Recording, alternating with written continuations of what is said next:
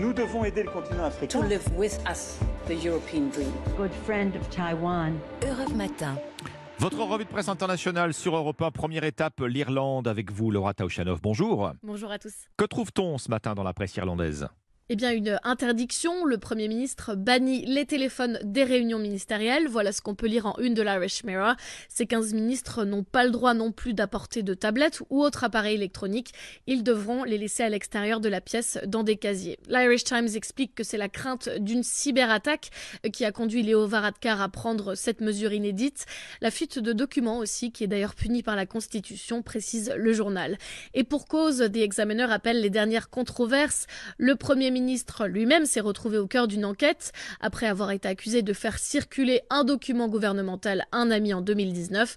Et puis le ministre de l'enseignement supérieur a lui aussi été accusé d'avoir divulgué des informations confidentielles directement depuis la table du Conseil des ministres.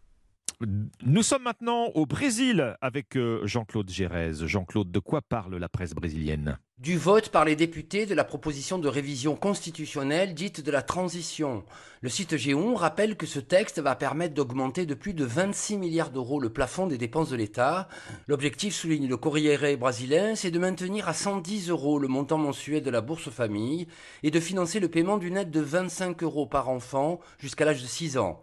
Ces allocations, rappelle le site UOL, permettront à Lula de respecter son principal engagement de campagne, celui de lutter contre la pauvreté et la faim, qui touche 33 millions de personnes.